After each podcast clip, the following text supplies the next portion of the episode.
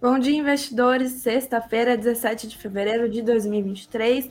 Mais uma Morning Call do Suno Notícias começando. Sejam todos muito bem-vindos à nossa live diária das 9 horas da manhã, que te informa sobre tudo que deve fazer preço no dia. Você, investidor, fica muito bem informado, toma as melhores decisões nos seus negócios e, claro, compartilha essa live aqui com todo mundo que você conhece para deixar todos muito bem informados. Sou Beatriz Boiadian, repórter multimídia do Suno Notícias, apresentadora das nossas lives das 9 horas da manhã. Cumprimento todos que sempre estão aqui com a gente no ao vivo, nas gravações, nas plataformas de áudio. E claro, você que está chegando aqui hoje, seja muito bem-vindo. Se inscreva no nosso canal, participe ao vivo aqui com a gente no nosso chat, deixe as suas opiniões sobre as nossas empresas, os assuntos que a gente vai comentar e, claro, suas expectativas para o dia, para o seu carnaval também. Quero saber o que vai fazer, se vai descansar, se vai trabalhar. E bom, investidores, claro, conto com o like de vocês, os comentários sempre. E, claro, votem na nossa enquete. Hoje, o assunto da nossa conversa começa com o assunto que eu deixei na nossa enquete. A Vale, pessoal, uma das empresas mais relevantes aqui da nossa Bolsa Brasileira, divulgou seus números do quarto trimestre de 2022. O lucro no período recuou 30%. A gente vai entender mais aí sobre o balanço da Vale. Temos entrevista especial hoje também com João Daronco, analista da Suno Research, para a gente entender mais o que a empresa reportou aí para o período. A Vale também anunciou dividendos, 9,4 bilhões de reais. Você já já fica sabendo se vai receber, se vai cair aí na, na sua conta. Temos também notícias de Americanas. Os bancos querem cerca de 10% da fortuna dos sócios de referência, Jorge Paulo Lema, Beto Sicupira, Marcel Teles. Será que vai rolar? A gente vê essa e outras cenas também dos novos capítulos dessa novela. Temos também muitos balanços para darmos uma olhadinha, temporada de balanços com tudo aí. Tem lojas Renner, Sanepar, Endi e Pera, muitas outras empresas também. Já comenta se você investe nessas empresas. Bom, eu vou rodar a nossa vinheta, a nossa conversa já começa.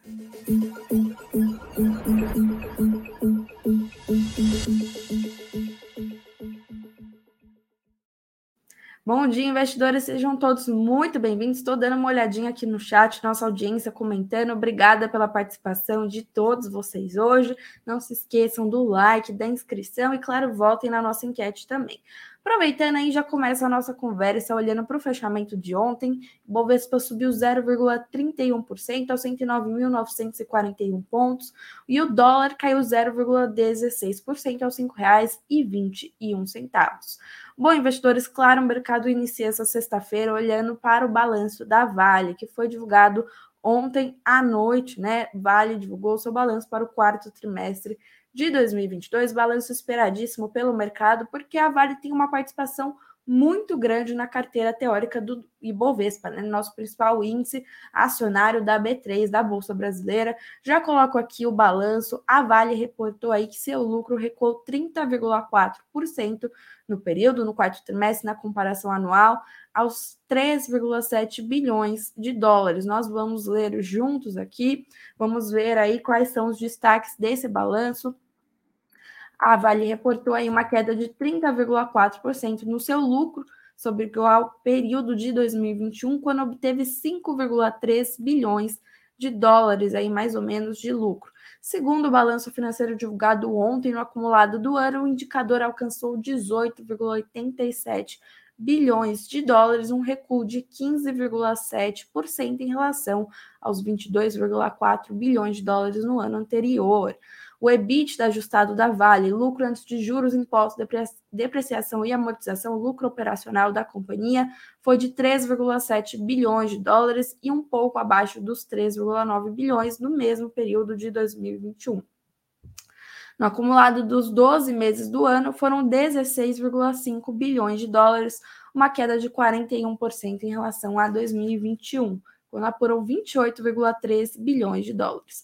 Receita líquida da Vale no quarto trimestre foi de 11,4 bilhões, 8% menor do que os 13,1 bilhões do quarto trimestre de 2021. O resultado ficou relativamente acima da expectativa do Refinitiv, que previa em torno de 11,6 bilhões de dólares para o período. No ano foram 43,8 bilhões, uma alta queda de 19,5% em relação aos 54 1,5 bilhões do ano anterior. Dessa forma, a margem EBITDA no quarto trimestre atingiu 31%, em linha com os 30% no mesmo período de 2021. No acumulado do ano, a margem foi de 38%, distante dos 52% acumulado um ano antes. Fluxo de caixa livre de 5,7 bilhões de dólares, recuo de 71,5%. Bom, a dívida bruta foi de 11,181 bilhões de dólares, ante os 12,2 bilhões na comparação com o mesmo período do ano anterior. A dívida líquida subiu de 1,8 bilhão, bilhão né, para 7,9 bilhões de dólares. As despesas operacionais somaram 1,115 bilhão, queda de 60% aí. Bom, em sua mensagem, o CEO da Vale, o Eduardo Bartolomeu, comentou sobre as iniciativas tomadas pela mineradora, envolvendo a descarbonização da siderurgia, operações e o desenvolvimento de soluções sustentáveis para a revolução energética global. Ele disse: acreditamos firmemente que essas iniciativas continuarão posicionando a Vale de forma única para se beneficiar das tendências seculares que impactam a indústria de mineração, criando valor de longo prazo de forma sustentável para todos os stakeholders. A Vale também divulgou que os seus investimentos totalizaram 5,4 bilhões de dólares em 2022, em linha com o guidance e 8% superior em comparação ano a ano, devido ao projeto de energia Sol do Cerrado, assim como projetos de minério de ferro Serra Sul, Capa, é, Capanema e Briquete de Tubarão. Para 2023, a mineradora espera investir 6 bilhões de dólares, impulsionado pela construção do segundo forno de Onça Puma e do VBME, o aporte de capital do projeto Morovale na Indonésia e o andamento dos projetos de minério de ferro Serra Sul e Capanema no Brasil. Bom, as ações da Vale fecharam em alta de 0,25% ontem, cotadas aí a R$ 89,22. Com o de 12 meses já tem uma valorização de 13,74%. A Vale também anunciou dividendos ontem, dividendos e juros sobre capital próprio de 9,4 bilhões de reais. Vamos ver os valores aí, quem vai receber, né? Bom, JCP 1,3 bilhão de reais, dividendos 8,1 bilhões. O juro sobre capital próprio, valor bruto é de cerca de 29 centavos por ação da Vale. Para investidores da B3, data do pagamento em 22 de março. Investidores de ADRs, o pagamento é 29 de março.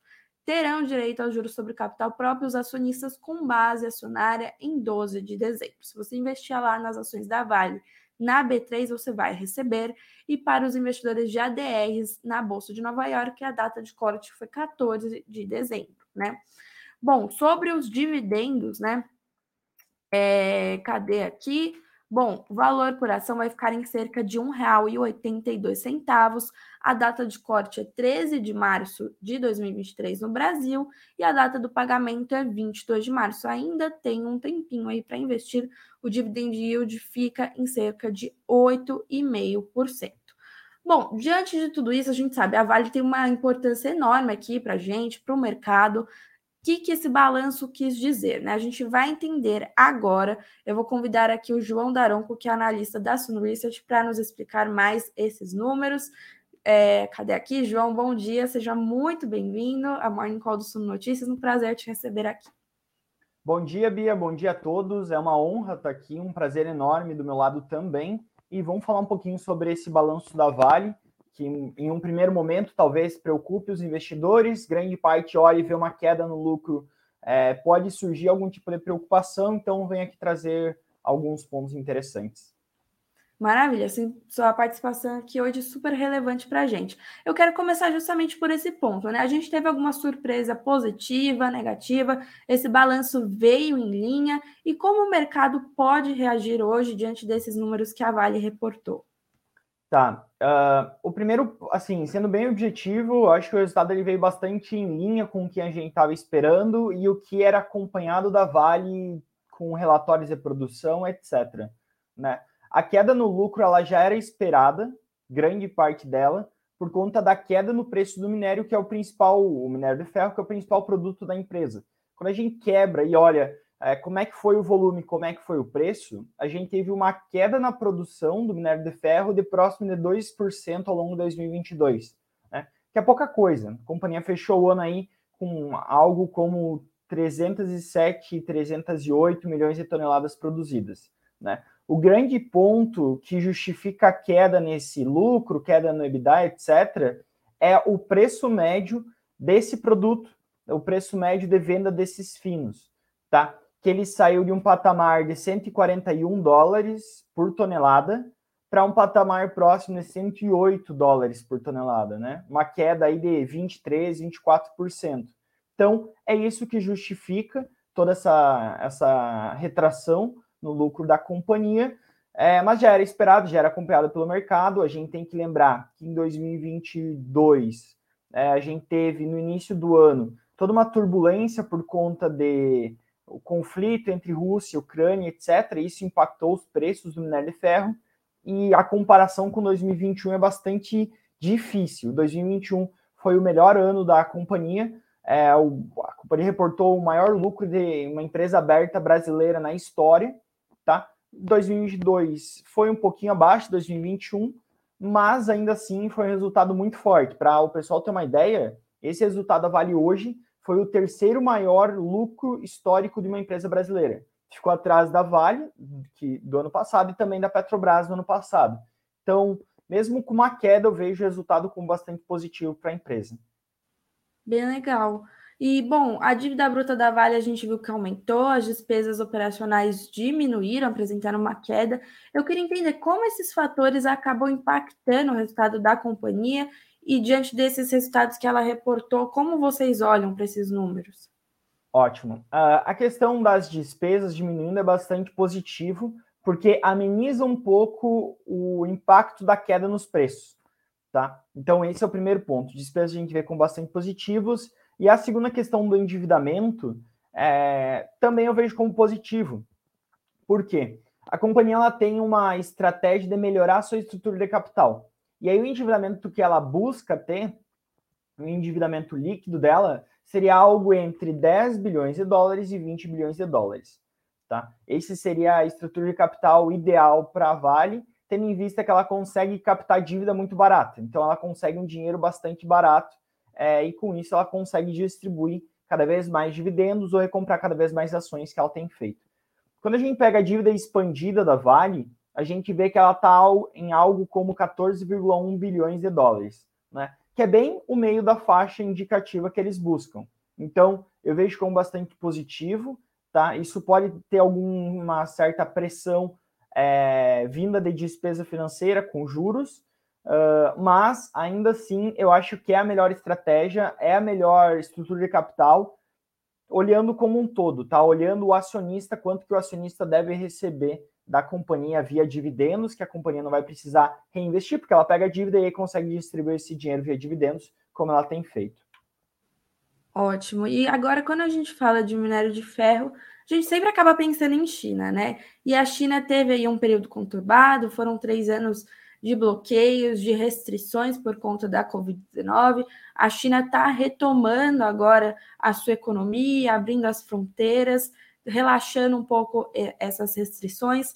Como essa retomada econômica da China pode impactar os resultados da Vale? Eles poderão ser potencializados agora para os próximos períodos? Sim, não é o nosso cenário base, tá? mas com uma reabertura da economia chinesa, a gente pode ter um aumento da demanda por aço que puxa a demanda por minério de ferro, né? Isso pode vir desde infraestrutura, necessidade de construção de casas, etc., até automóveis, linha branca, entre outros. Então, sim, a reabertura da China e uma aceleração da economia chinesa pode sim impactar positivamente o, a Vale, os próximos resultados desse próximo ano, tendo em vista que isso puxaria o preço do minério de ferro.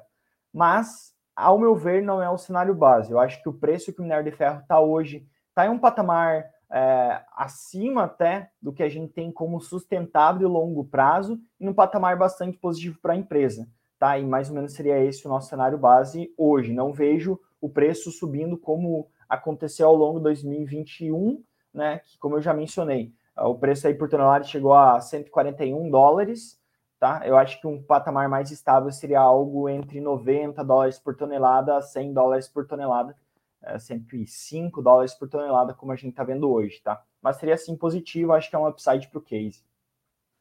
Eu queria trazer um pouco também da questão macroeconômica, né? Do que a gente vê aí no mundo, os países subindo juros, né? As maiores economias do mundo, esses temores de recessão, isso acaba impactando também na Vale e de, de sim, se sim, né? Como? Tá. Uh, sim, impacta porque quanto maior a taxa de juros ao redor do mundo, menor é o investimento em infraestrutura, desenvolvimento, etc. Com menor investimento, você tem uma menor, um menor consumo de aço, um menor consumo de minério de ferro. Isso impacta a demanda do produto da Vale, o que no final do dia impacta o preço. Então, quando as economias vão bem, há muito investimento, há muito desenvolvimento, e isso puxa muito é, o preço, que foi o que a gente viu, por exemplo, de 2002 a 2008, 2010, né? Que o preço do minério de ferro explodiu porque o mundo inteiro estava caminhando muito bem, principalmente China, né? e isso beneficiou muito a Vale. É, a recessão global, acho que sim, poderia impactar de alguma forma a Vale, mas eu gosto de lembrar que o business da Vale, o case da Vale, ele é muito ligado à China. Então, ele tem uma dependência muito mais forte de China do que propriamente dos Estados Unidos. A gente vive num mundo globalizado, tudo se conversa, mas a grande chave desse case está na China. Legal. E como a casa olha para a tese de investimentos da Vale, né? Vocês veem com um olhar positivo, algo que surpreendeu, que, que a companhia acabou reportando agora? Sim. Uh, a tese da Vale, quando a gente olha o longo prazo da empresa, nos parece muito positivo. Por quê? Basicamente, a Vale tem alguns projetos de expansão de capacidade, não só expansão de capacidade, mas também expansão da pureza do minério dela, que vai melhorar a qualidade do produto da Vale tá? Isso é muito positivo. É, a gente tem um mundo que está caminhando cada vez mais para um conceito de se tornar carbono neutro, e isso puxa muito minério de alta qualidade por vários fatores, mas isso é positivo para a Vale no longo prazo, tá? A grande questão da tese da Vale no curto prazo tem a ver com o preço, como qualquer empresa de commodity. Então, no longo prazo, sim, a gente tem é uma visão positiva, mas tudo depende do preço que você está pagando pela empresa e qual que qual é a expectativa embutida nesse preço que você está comprando, tá? Então é mais ou menos esse o nosso alinhamento. Legal, eu queria também falar um pouco sobre os dividendos, vou até colocar aqui na tela. Vale anunciou né, seus dividendos, teve dividend yield aí no quarto trimestre cerca de 2,4%, o analisado cerca de 8,5%, 9,5%. Como vocês veem aí esses dividendos é, anunciados? Vieram em linha com o esperado? Surpreenderam? Sim. Uh, a Vale ela está com uma política de remuneração no seu acionista, tá? Uh, e essa remuneração ela vem de duas grandes formas, né? Dividendos, que é a direta, que você vai lá e recebe na sua conta, e também a recompra. Então, os dividendos já eram esperados por parte da companhia, por, pelo menos a gente já esperava um anúncio, tá? Uh, tão bem em linha com o que a gente já tinha ao longo de todo o ano, e, só, e não só desse ano, mas como dos anos anteriores também. Para o próximo ano, até já abrindo um pouquinho do que, que a gente pode esperar para Vale para esse ano 2023, a gente, como eu já mencionei, né, a gente pode ter aí uma, um preço do minério um pouquinho abaixo do que a gente viu em 2022, isso impactaria um pouco o lucro, mas já é esperado quando a gente pega o preço-lucro da empresa hoje, múltiplo preço-lucro, a gente estaria falando de um preço-lucro de quatro vezes, uma empresa bastante descontada, por conta dessa espera na queda do preço do minério. Tá? Já está precificado isso. E por conta disso, a gente deve ter uma queda nos lucros e, por consequência, uma queda no dividendo também. Tá? O dividend yield, aí, num cenário base nosso, estaria rondando próximo de 7% para o próximo ano, que também está bastante em linha com quem a gente viu aí nesse último ano, que foi 8,5, né?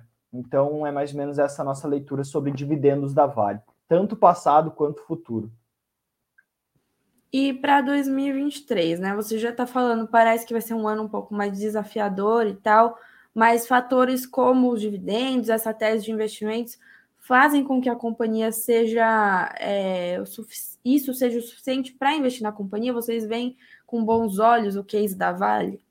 Sim, uh, como eu disse, né? Assim, o mercado ele já precifica uma queda no preço do minério. Quando a gente olha o preço hoje de tela, a gente já está vendo um, está implícito ali uma queda no preço do minério para o próximo ano, para esse exercício é, que a gente está passando agora, tá? Então, se a gente tiver qualquer tipo de surpresa sobre o preço desse minério e ficar acima das expectativas de mercado, próximo de 100 dólares, por exemplo, a gente pode sim ter um desempenho bastante positivo da Vale, é, e até é o cenário básico que a gente tem, tá? Uh, por conta dessa desse desconto aí, desse, desse dessa expectativa já negativa que está embutida no preço da empresa. É mais ou menos essa leitura que eu tenho, Beatriz.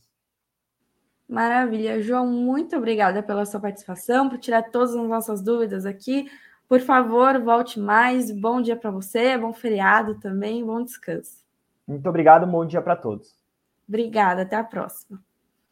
Bom, investidores, nós continuamos aqui, temos mais notícias para dar uma olhada, mas agora vocês já têm aí um parecer bom da Vale. Inclusive, votem aqui na nossa enquete se vocês acham que vale a pena investir na Vale. Até o finalzinho da nossa conversa, eu dou uma olhada nos resultados. E olhamos agora, deixa eu ver o que, que a gente tem. Reunião do Conselho Monetário Nacional. Foi ontem. A gente falou aí a semana inteira sobre isso. E sabe o que aconteceu? Essa reunião durou 28 minutos. Foram dias aí de expectativas, de teses, o que esse pessoal falaria. Esse pessoal apenas o ministro da Fazenda, o presidente do Banco Central e a ministra do Planejamento. São aqueles cidadãos, né? Como o presidente fala, a gente viu aí bastante discussão se as metas de inflação seriam discutidas na ocasião. O ministro da Fazenda, Fernando Haddad, já havia negado, disse que não estava na pauta. E de fato, né, a gente viu uma reunião aí curta, foram 28 minutos, porém não foi só isso. A gente vai dar uma lida aqui nessa matéria do jornal O Globo. Diz que a primeira reunião do Conselho Monetário Nacional com o presidente do Banco Central, Roberto Campos Neto, e os ministros Fernando Haddad e Simone Tebet durou 28 minutos. O encontro começou às 3 horas e 18 minutos da tarde, contou com a presença de cerca de 20 pessoas, entre técnicos do Banco Central e dos ministérios, e foi encerrada às 3 horas e 46 minutos da tarde. Apenas o Banco Central divulgará votos, né? Bom, a reunião veloz, no entanto, não foi o único compromisso entre essas figuras-chave. O trio Campos Neto, Haddad e Tebet teve um almoço reservado em que permaneceram juntos por mais de duas horas sem a presença de técnicos ou assessores. Havia muita expectativa em relação a essa reunião do Conselho Monetário Nacional. Foi o primeiro encontro no governo Lula do ano e o debate sobre uma possível revisão das metas de inflação, inclusive para 2023, havia ganhado força após uma ofensiva de críticas do PT, partido do presidente Lula, à atuação do Banco Central na condução da política monetária sobretudo por causa do elevado patamar da taxa de juros. O próprio Haddad já tinha afastado essa possibilidade de revisar a meta de inflação nessa reunião na terça-feira, ao afirmar que não pautaria o assunto neste encontro. Nas últimas semanas, o presidente Lula havia subido o tom das críticas à autonomia do Banco Central e aos juros, e encontrou ecos, sobretudo, entre os parlamentares petistas. Lembrando aí também que a deputada federal e presidente nacional do partido, Gleisi Hoffmann, endossou as críticas e anunciou que o Diretório Nacional do partido havia decidido que parlamentares da base deveriam trabalhar pela convocação de Campos Neto ao Congresso para se explicar sobre os juros. Bom, quero saber qual é a opinião de vocês aí sobre essa questão envolvendo as metas de inflação. Se havia mais expectativas para essa reunião também. O Wellington dizendo 28 minutos perderam para as lives da Suno. Pois é, até nossas lives estão passando desse tempo. Agora mesmo já estamos com 24 minutos ao vivo aqui. Deixa eu dar uma corrida, que a gente tem mais notícia para olhar. Bom, presidente Lula confirmou também aumento do salário mínimo e isenção do imposto de renda até R$ 2.640, o que vai equivaler a dois salários mínimos para a isenção. Bom, reajuste do salário mínimo foi de R$ 1.302 para R$ 1.320, confirmado ontem e passará a valer a partir do dia 1 de maio, Dia do Trabalhador. Mandatário também afirmou que a faixa de isenção do imposto de renda vai subir para R$ 2.640. e 40 reais, correspondendo a dois salários mínimos. Em entrevista à CNN Brasil, Lula ainda informou que haverá elevação gradativa da isenção do imposto de renda para 5 mil reais. Essa foi uma promessa feita durante a campanha presidencial, reafirmada durante os primeiros dias de mandato, mas o ministro do Trabalho, Luiz Marinho, disse que não haveria aí condições de realizar de uma vez. Seria, será né, uma proposta gradativa, como o presidente Lula falou, e ele diz também: está combinado com o Haddad que a gente vai, em maio, reajustar o salário mínimo para R$ 1.320 e estabelecer nova regra que a gente já tinha no meu primeiro mandato. O salário terá lei da reposição inflacionária e crescimento do PIB, né? Entrevista com a CNN vai ao ar na íntegra na quinta-feira, foi ontem, aliás, seis horas, porém a emissora divulgou na manhã um trecho da conversa com o presidente da República. Falando nele também, no presidente Lula voltou a sinalizar que pode discutir a autonomia do Banco Central se a economia não melhorar. Essa foi a fala do presidente. Bom, aliados estão se mobilizando para dizer que a autonomia do Banco Central não está sendo discutida pelo governo, apesar das críticas ao nível da taxa de juros, e o presidente Lula mostra o contrário, volta a sinalizar, né, ontem no caso, que pode sim discutir esse assunto caso as ações da autoridade monetária não contribuam para melhorar a economia. Ele disse: Isso nunca foi para mim uma questão de princípio. O que eu quero saber é o resultado. Um Banco Central autônomo vai ser melhor? Vai melhorar a economia? Ótimo, mas se não melhorar, nós temos que mudar. Ele disse: Eu não me preocupo com a autonomia do Banco Central. Vamos ver qual é a utilidade que a independência do Banco Central teve para esse país. Se trouxe para o país uma coisa extraordinariamente positiva, não tem problema nenhum. Lula também disse que o Banco Central tem compromisso com a sociedade e com o Congresso, né?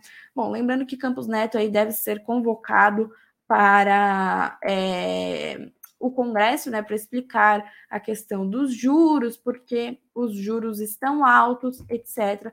Tudo isso ficamos de olho. O mercado não gosta dessas declarações, vê instabilidade aí nessas falas, considera, né, negativo, porque a gente sabe o mercado não gosta de instabilidades, gosta de tudo bem estável, bem bonitinho, bem definido.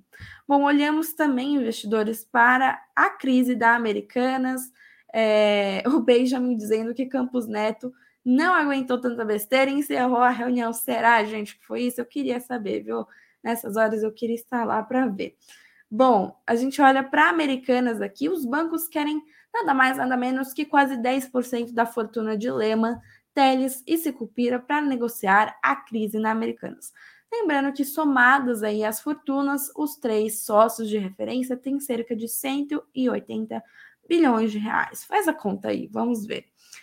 Bom, a guerra entre os bancos e americanas segue a pleno vapor no mercado. Nesta quinta-feira, ontem, né, os acionistas de referência, Jorge Paulo Lema, Marcel Teles e Carlos Alberto Sicupira, fizeram a proposta de uma capitalização de 7 bilhões de reais. Contudo, os bancos esperam um mínimo de 15 bilhões, o que representa quase 10% da fortuna dos empresários.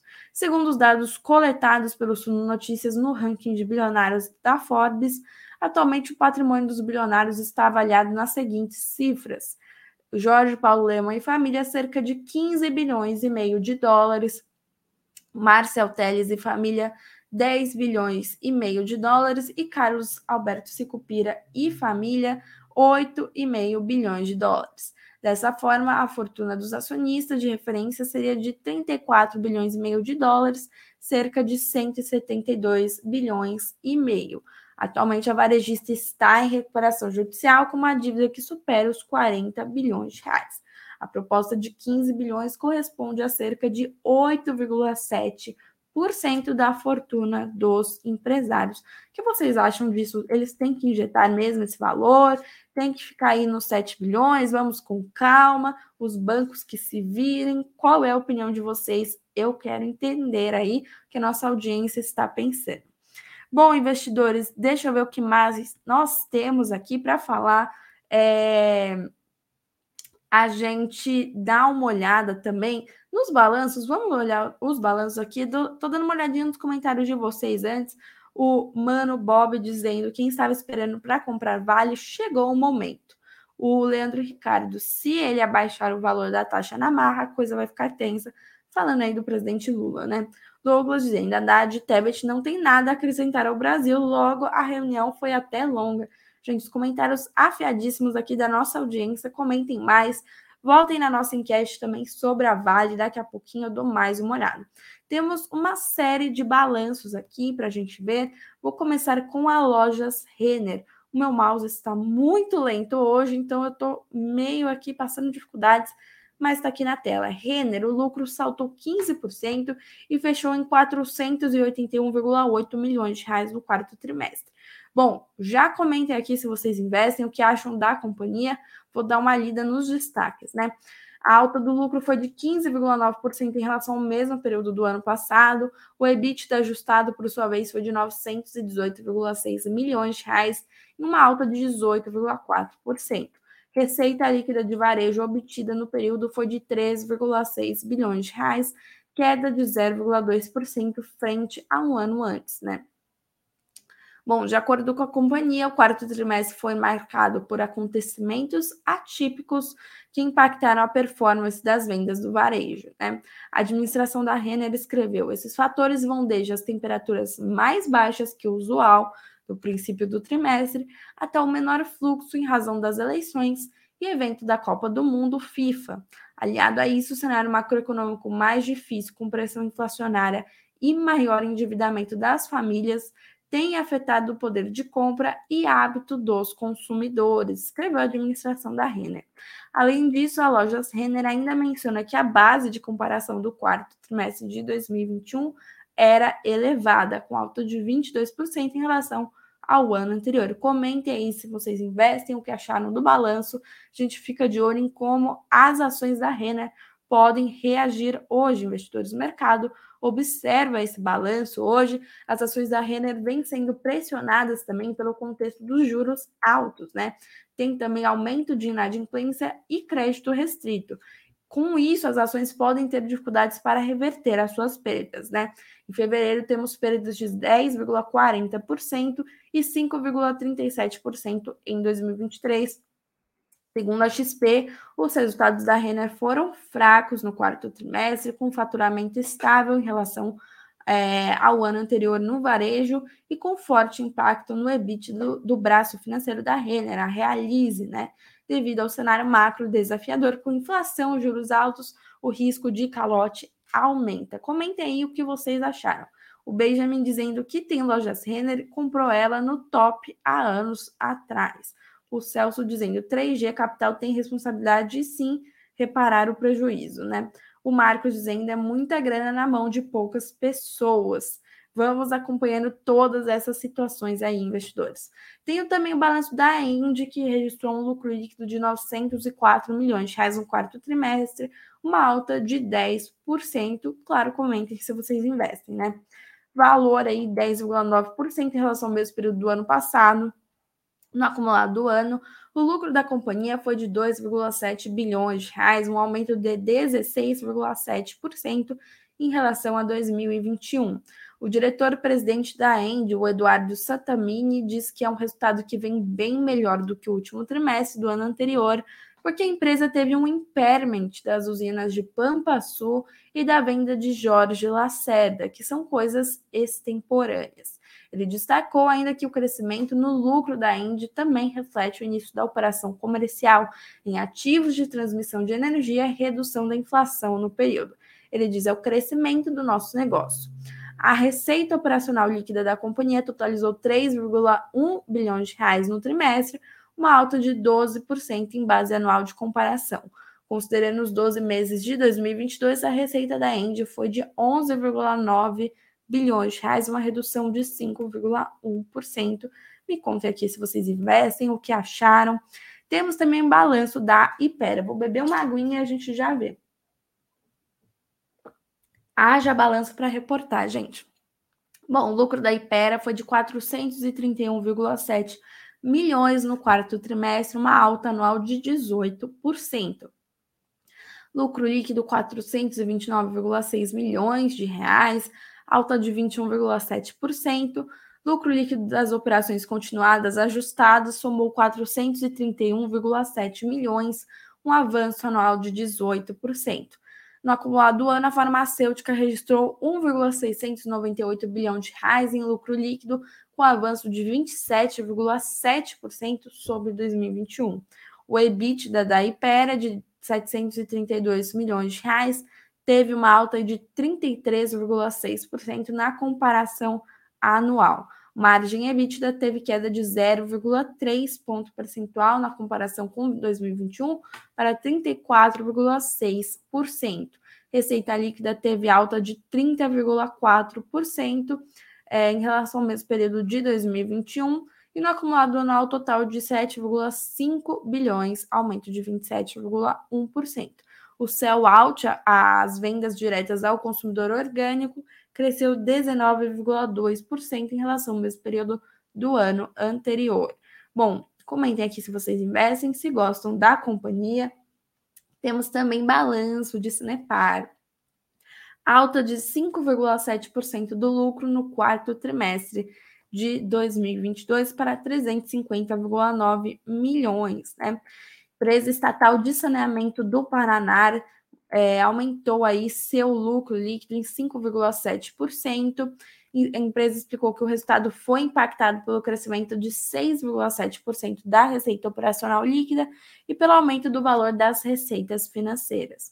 O EBITDA totalizou 610,3 milhões, crescimento de 5,9%, receita líquida crescimento de 6,7%, margem EBITDA baixa de 0,3 ponto percentual em relação ao quarto trimestre de 2021, né? Resultado financeiro líquido foi negativo em 67,2 milhões, elevação de 0,9% sobre as perdas financeiras da mesma etapa de 2021. Dívida líquida da companhia teve crescimento de 23,5%. Indicador de alavancagem financeira, medido pela dívida líquida é, em relação ao EBITDA ajustado, ao lucro operacional, né, ficou em 1,7 vezes em dezembro é, de 2022, alto de 0,3 vezes, né, no caso, em relação ao mesmo período de 2021. Por fim, a gente traz uma notícia aqui sobre a Tok Stock, que com aluguel atrasado está usando a estratégia da Americanas para organizar finanças.